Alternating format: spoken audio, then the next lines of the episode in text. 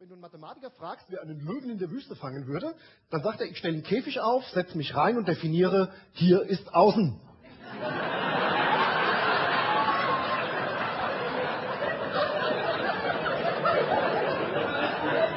Ja, an der Stelle merke ich dann schon auch gleich, mit was für ein Publikum ich zu tun habe. Ja?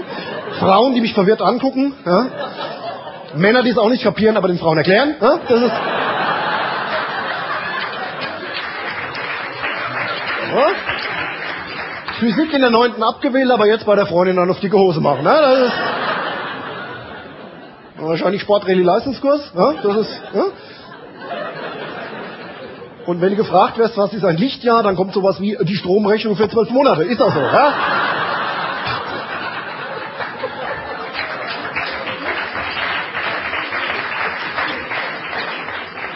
Was machst du beruflich? Ingenieur.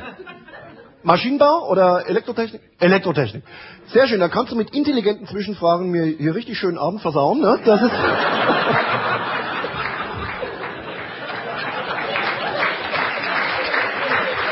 Super. Wie heißt du mit Vornamen? Christoph? Christoph, wir werden heute Abend richtig viel Spaß miteinander haben. Ja, das ist, ich merke das schon.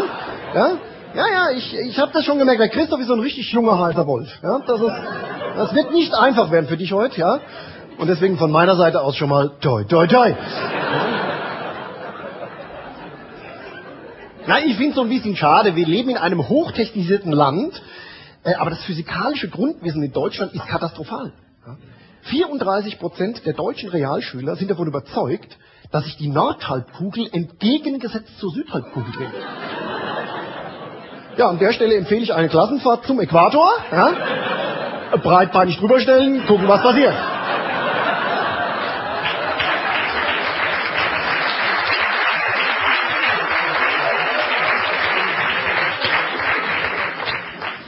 Gut, der Lehrer lacht jetzt und denkt sich 34 Prozent, das kann ich mir nicht vorstellen. Ja? Das wäre ja mehr als die Hälfte. Ne? Ja.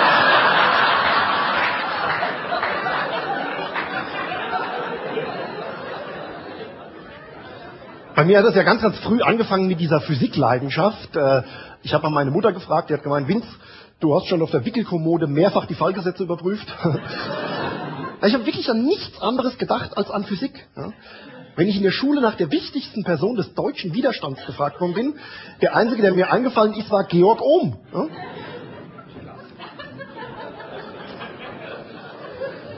Ist jetzt ein bisschen was zum Mitdenken, aber es macht nichts. Ja, und auch meine, meine Eltern waren natürlich vollkommen überfordert mit mir. Ich habe ja permanent mit irgendwelchen Fragen gelöchert. Wenn man Trockeneis schmilzt, kann man dann schwimmen, ohne nass zu werden.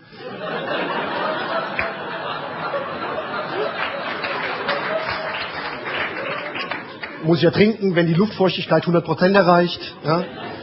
Oder wenn eine Katze immer mit den Füßen auf den Boden fällt und ein Marmeladenbrot immer mit der beschmierten Seite nach unten. Was passiert, wenn du ein Marmeladenbrot auf den Rücken von einer Katze bindest? Also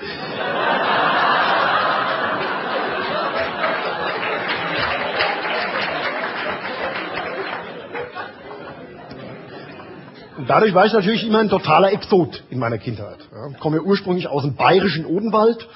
Bayerischer Odenwald, wer es kennt, ein sehr, sehr eigener, fast schon fortschrittsfeindlicher Menschenschlag. Ja, da wird bis zum heutigen Tag diskutiert, ob die Erde nicht doch eine Scheibe ist. Ja, ja wirklich. Wenn da einer zwei, drei Tage die Gegend äh, verlässt, da wird sofort gemunkelt, der Karl-Heinz, oh, der ist bestimmt wieder Heidelberg über die Kante gerutscht. Ja? Gut, aber dafür ist natürlich eine traumhafte Gegend. Ne? Also man kann sagen, 90% vom Odenwald sind ja quasi nur Gegend. Äh, Der Rest ist Umgebung und sonst gibt's da quasi nichts. ne? Gut, das stimmt ganz. Gibt natürlich so kleinere Städte gibt's natürlich schon. Ich zum Beispiel bin geboren, aufgewachsen in Amorbach. Kennt man sie hier? Amor, ja? absolute Knallermetropole. Ja? Zehn Häuser, zwei Kirchen, der Rest Attrappen.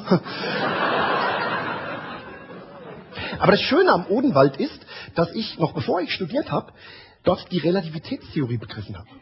Die Relativitätstheorie besagt ja im Kern, dass die Zeit abhängig vom Ort mal schneller und mal langsamer vergeht. Also wenn du ein paar Tage in Amorbach verbringst, die kommen dir nicht nur wie eine Ewigkeit vor. Das ist eine Ewigkeit. Ja? In den umliegenden Dörfern ist es sogar noch viel extremer. In Kirchzell zum Beispiel, da ist die Zeit sogar komplett stehen geblieben. Ja? Ja, Physiker sprechen in dem Fall von einer Singularität. Ja? Raum und Zeit kollabieren in einem Punkt. Oder thermodynamisch gesprochen ist Kirchzell ein in sich abgeschlossenes System. Keiner kann raus, niemand will rein.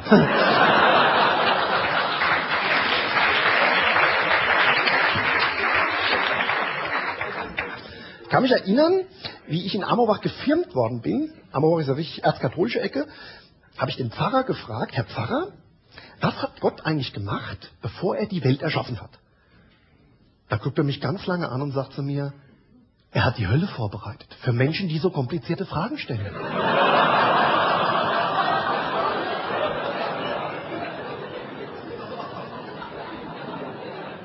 Ja, und das zeigt auch schon so ein bisschen, dass Theologie und Naturwissenschaften ja schon immer so Konflikte hatten. Bei einer Umfrage nach der Glaubwürdigkeit von deutschen Institutionen ist die katholische Kirche weit abgeschlagen. Noch hinter dem ADAC. Gut, was man irgendwann verstehen kann, von den gelben Engeln habe ich wenigstens die Telefonnummer. Die Kirche hat ein klassisches Marketingproblem. Dieser schöne Satz, wir halten den Himmel offen, klingt sehr gut. Stammt leider nicht vom Papst, sondern von der Lufthansa. Und was soll ich von einem Unternehmen halten, wo der Konzernvize seinen Chef kein einziges Mal zu Gesicht bekommt?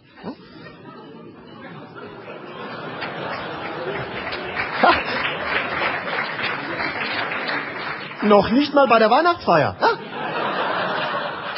Und, und die Führungsspitze, orientierungslos, verstrickt sich permanent in Widersprüche.